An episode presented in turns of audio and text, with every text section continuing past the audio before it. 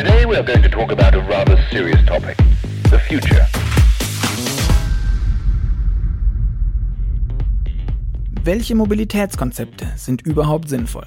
Angetrieben von dieser Frage holte Automotor und Sport Digitalchefredakteur Jochen Knecht den Conti-Chef Elmar Degenhardt, Aurora-Gründer Chris Ermsen und ZF-Chefentwickler Dirk Walliser noch einmal auf die Bühne beim Automotor- und Sportkongress und lud die drei Experten zum Faktencheck auf Englisch. Ladies and gentlemen, now we're heading for the final sprint, our little fact check. Which mobility concepts make sense? Please welcome on stage Dr. Elmar Degenhart, Chairman of the Board at Continental, Dr. Dirk Walliser, Senior Vice President, Corporate Research and Development at ZF, and once more, Chris Urmson, Founder and CEO of Aurora Innovation.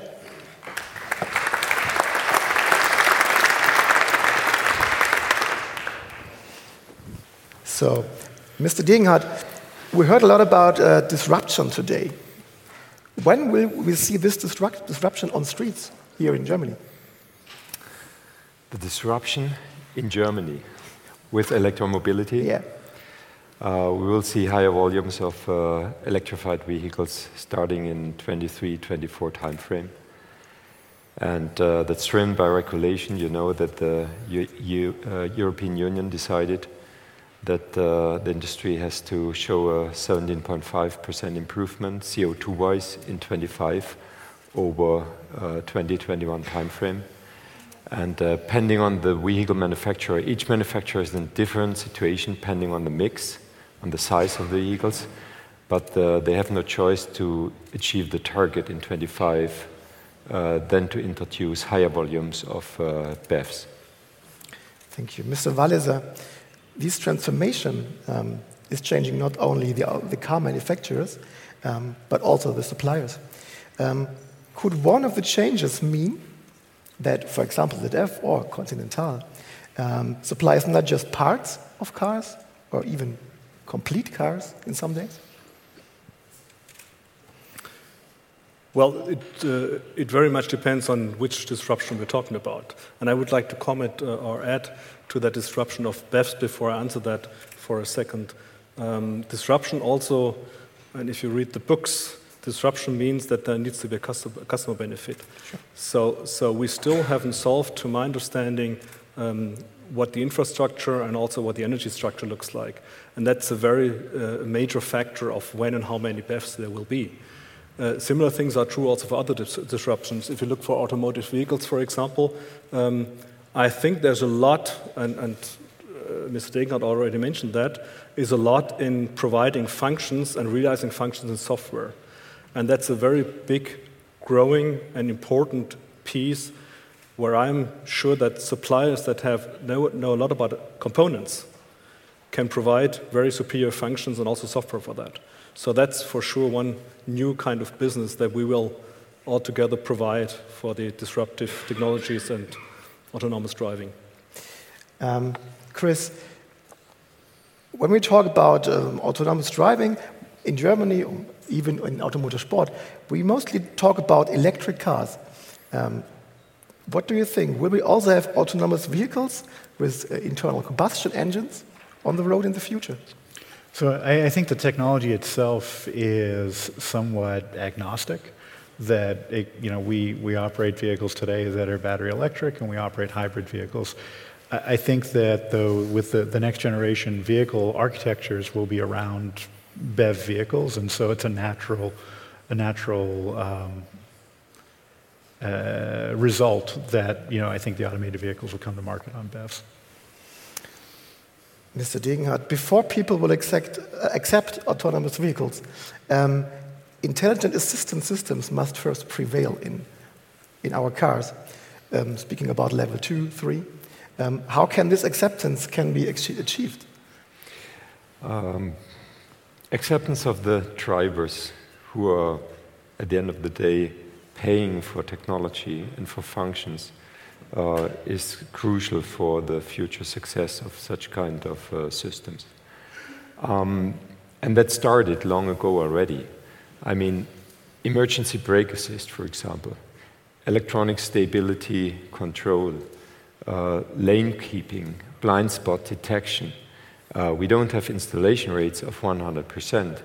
They will grow significantly over the course of the next 10 years. But the basic functionality uh, is given, and there's no doubt that it contributes to the safety um, of, the, of the drivers and the uh, people around the vehicle. So we have to increase installation rates with systems which are proven in the field already, and we will add new technologies. Um, that will happen in the next 10 years. And uh, the question is does a vehicle have to drive automatically to make it safe and to bring fatalities close to zero or not? Uh, we believe that we have to try hard to achieve this goal with assisted driving. We see automatic driving more as a comfort function. Yeah as a pure safety function. It will add safety, but it will be first and foremost a comfort function from our point of view. Um, we have seen in your uh, impressive presentation that there will be 100 millions of lines of codes inside these cars, and many of these lines will come will be um, produced by suppliers. Where do you get all these programmers from, and those experts uh, doing this, these lines of code? Um, on a global base, we still find enough resources, not necessarily in Europe, yeah, sure. including Eastern Europe. It's a challenge in countries like Romania, where we have thousands of uh, software engineers to find uh, additional experts. We have to go to markets like China, like Mexico, like, uh, uh like India. Um, there you can find resources, but you have to train them. Okay, and the training takes time. It you're talking about two, three, four years to get engineers to a level where we need them. And then you're at risk that they are getting hired from competitors. From right? competitors, yes. So this is a challenge. We would need more experts who have uh, an experience of a couple of years working in the industry today. This is a problem. Chris, as a former insider, can you estimate how great Waymo's lead in autonomous driving is? or is there even a head start? Uh, so I, I, certainly can't talk about anything I would know from when I was there, but I, I think, you know, they've, they've, been at it for a decade now, uh, and so ex- experience comes from that. Uh, and so I do think they have a lead. I think they're, they're ahead of much of the field. Uh, I think that the challenge is, um, I think the question everyone has is where is the, the kind of the globally optimal uh, solution? And are they in a local optima versus the global optima? And we'll, we'll see how that plays out. So you are engaged with Volkswagen. Um, when there will be technology from Aurora in Germany, or is maybe Aurora still in Germany? So, so we, we have uh, great partnerships that we, we're very proud of. Um, our technology is not ready to be in consumer vehicles today. Uh, so we have we've tested in in you know German vehicles, uh, but we haven't done that in Germany yet. Um, Mr. Walliser, let's switch a little bit to the 5G networks and uh, um, about the data. Um, how do you think how important is uh, the 5G network, not even for autonomous driving or for assistant driving? Well, I think there's, there's two phases. One is that we're using data already with our smartphones. Mine is over there uh, for the, for the moment. and, and a lot of mobility service can already be handled with that. But if we really shift to fully autonomous driving, I would feel much safer if we had also, in addition, uh, uh, connectivity that is fail safe, that is very fast, and that can also react and commun communicate between vehicles if that connection doesn't, uh, does fail. Um, also, I think that to bring the network forward on the, on the uh, uh highways and also within the cities, there needs to be a link between autonomous driving, automobility, and the introduction of the 5G network. Mr. Degenhart, um, we have learned that uh, suppliers and car makers will only make 50% of their sales in 2030 out of hardware. Um, how do you prepare your company for this enormous change? That's an enormous challenge at the one side, but a big opportunity for the automotive industry at the other side. Um, as I explained, we have to learn to uh, write software code much more faster and much more efficient um, than we are used to. Um, we have to be able to enter mobility platforms and service platforms. Mm-hmm. Um, needs high pre-investment. Nobody is. It's similar like uh, electrification technologies. Um, we all know that this is a future. We have to invest a lot of money into that. But today, nobody is earning money. It's not possible to earn money with these uh, from exceptions apart to, to generate uh, value. So, again, timing is important. How much money do I invest when? Uh, which corporations um, do I uh, realize? With which partners? In which markets? Compared to 10, 15 years ago, the industry and the business scenario looking at into the future gained enormously com complexity. So, to do the right things in five to ten years and to make the right decisions, strategic decisions today, is uh, one of the most important and uh, most significant responsibilities of uh, top managers in the industry. If you have three wishes, what would you um, request from the future? That we find the right balance with the politicians in between what's uh, ecological necessary from an ecological point of view and uh, economically affordable. I think with regards to our environment, uh, this is one of the most intensive discussions ongoing to find uh, the right speed, how to introduce uh, things like uh, electrification and uh, in the future also uh, fuel cell technologies. And the question is how long can we afford to generate with mobility uh, emissions like CO2 and uh, other stuff? Um,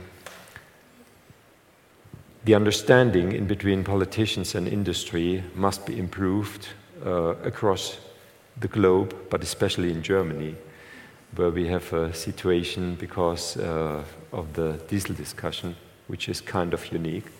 Yeah. And uh, I think we need more support in the industry regarding to research and development efforts. It's all about innovations and technology. Um, in Europe, especially in Germany, we are living from uh, the intelligence of our people. We have no natural resources. And from my point of view, it's a big mistake. Uh, according to the latest proposals in, in Berlin, for example, the only resort which will see uh, a decline of, uh, of investments uh, compared to the different sectors is um, the Ministry for uh, uh, Research and Technology um, which is suffering from, uh, from decreasing uh, uh, investments. Uh, we, are, we are shooting in our own knee uh, if we are doing this. We should increase investments over proportionally and not to try to save money. To be fair, Mr. Walliser, three wishes for you too. If it's real wishes, so I can turn my ring. Yeah. My first wish is reinstall confidence and trust in the automotive industry again because it hinders us by leading meaningful discussions and looking at the facts and figures how they really are, which I think would help everybody. That's my first wish.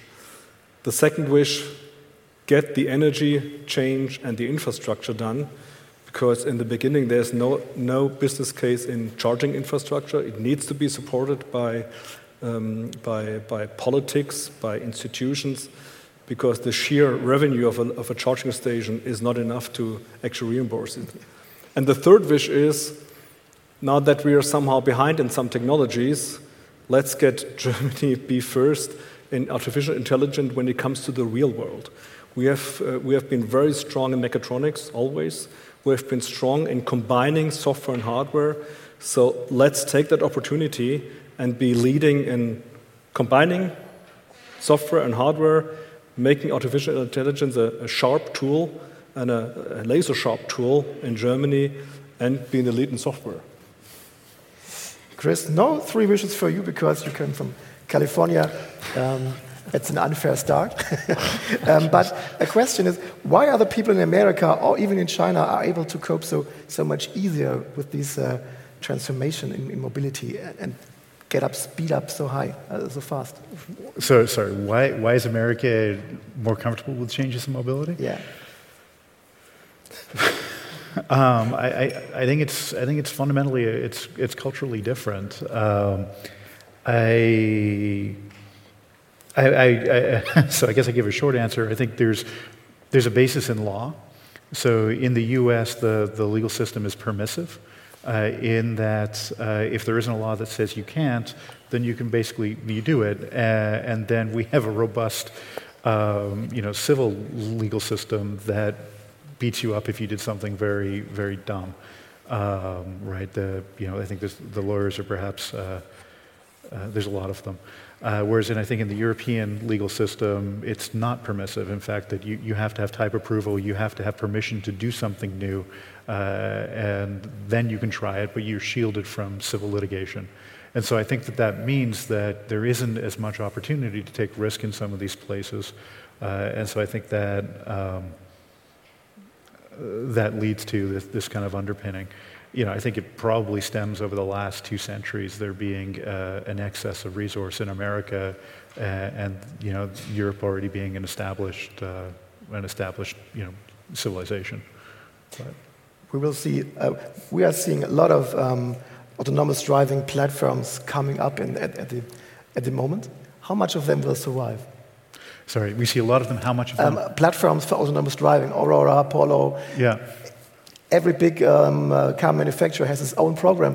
Which, which will survive? Which of these platforms for autonomous driving well, will survive? Or how much? Not which, how many? So Aurora will survive. Sure. Uh, clearly. um, you know, I don't think I'm allowed to say anything else. Uh, so I, I, think there's probably a handful of them end up surviving globally. Uh, my, my model is that it's an incredible investment and that once the technology actually works, uh, it will be hard to displace uh, an existing performant because we will come to market with uh, an argument as to why the vehicle is sufficiently safe, and then we will have demonstration in use in the field that shows that it, you know, that it meets that and ultimately exceeds that performance. And so I think that will limit um, entrance over time. The reason why I think five is I think that um, in the U.S. there'll be probably two come to market. Uh, in China, I figure there'll be two come to market, and I figure the two will not be able to play cross market just because these will be fundamentally important to the national, you know, national interest that we won't allow. You know, the, the U.S. is not going to allow China to own the transportation infrastructure, much like China will not allow the U.S. to own transportation infrastructure. And then I would, I would guess there's, there's one out of Europe that, that makes it.